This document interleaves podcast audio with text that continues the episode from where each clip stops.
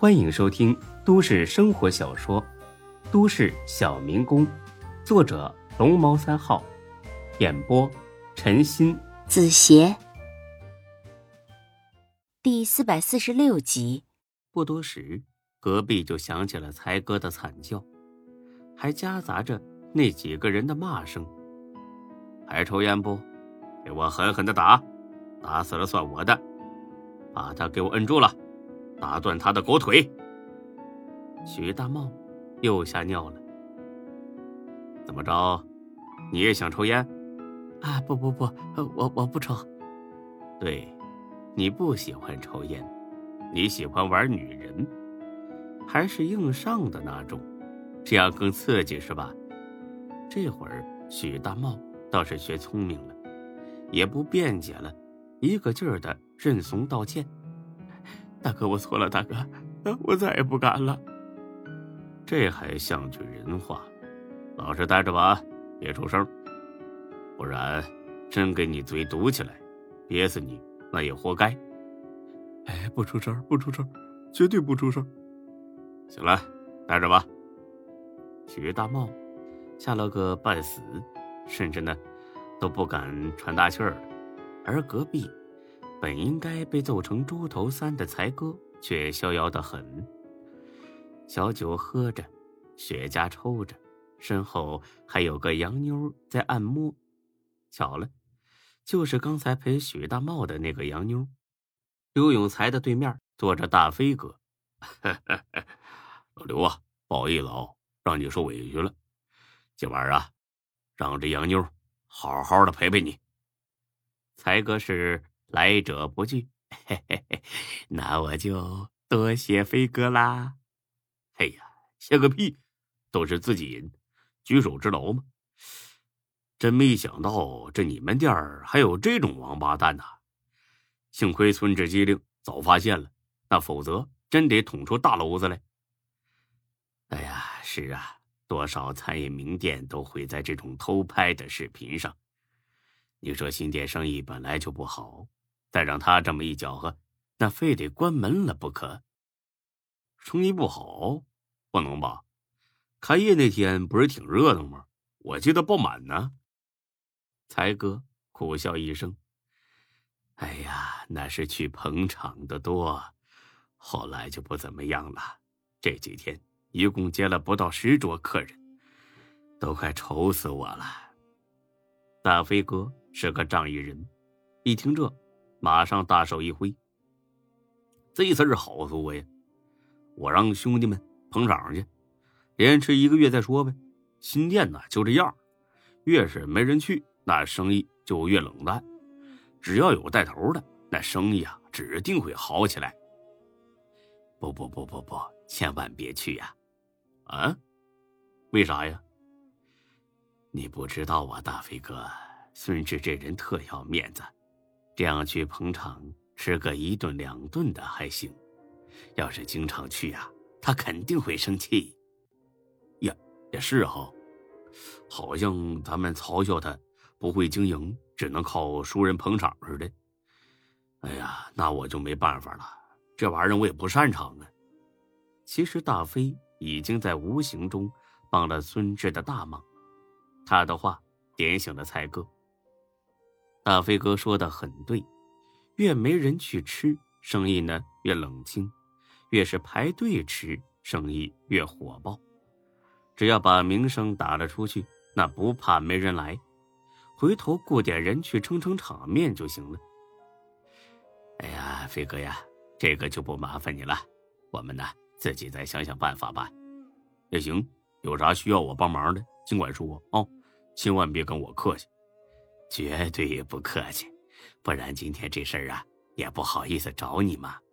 嘿嘿嘿，这样就行了嘛。哎，对了，这小子咋处理啊？视频也删了，要不打一顿揍出去吧？总不能一直关下去。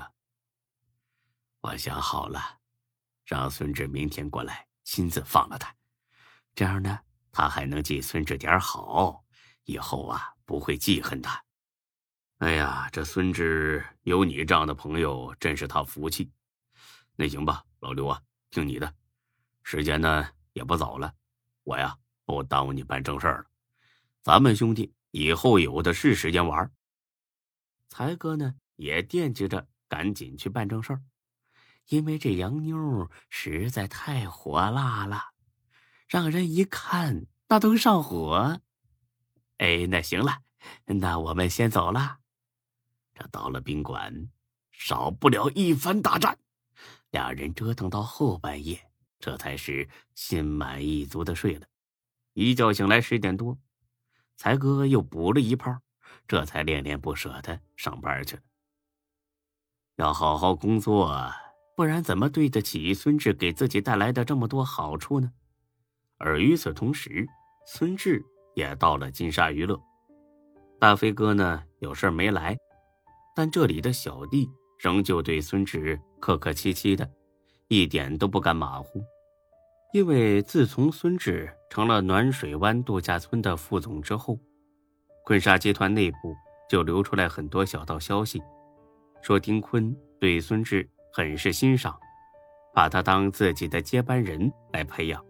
这种话听起来似乎很扯淡，但仔细一分析，似乎不无道理。因为孙志。就是一个毫无背景的毛头小子，丁坤呢，竟然直接让他当了大店的副总，这本身就是件很扯淡的事儿。宁可信其有，不可信其无。这不，孙志刚进大厅，前台几个美女和保安就屁颠屁颠的跑了过来。哎，孙总好，您过来了。孙志还真不习惯别人叫自己孙总。呵呵，忙着呢，叫我孙志就行了。实在不行啊，叫老孙也可以。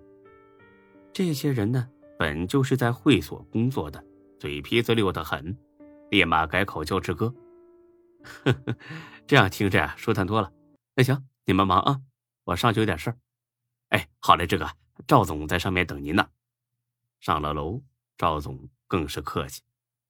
他全名叫赵万寻。三十五岁左右，也算是丁坤比较信任的人。孙老弟啊，你来了。孙志身上有很多优点，其中一条就是讲礼貌。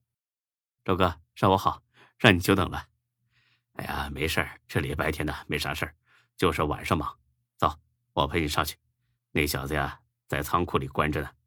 哦，没打出什么毛病吧？没有，这个你放心。兄弟们干这个轻车熟路。手里啊有轻重，那行，哎，周哥你忙吧，我自己上去就行。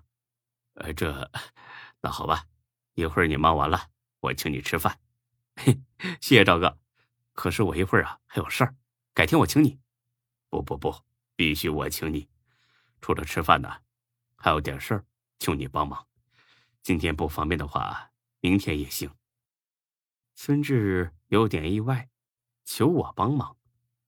这里可是坤沙集团最好的娱乐会所，作为这里的负责人，什么大风大浪没见过？按道理说，只有我求你，没有你求我的份儿啊！这真是奇怪，事出反常必有妖啊！可人家话都说到这份上了，再不答应就有点不识抬举了。那行，周哥，谢谢啊，那就明天吧，中午晚上你定。不急。你慢慢忙就是了，那就明天晚上吧。晚上啊，时间宽裕，慢慢聊。哎，好。上了楼，来到了仓库门前。这赵总办事儿也真是扎实，竟然找了四个人守着门。进去一瞧，得还有两个守着的。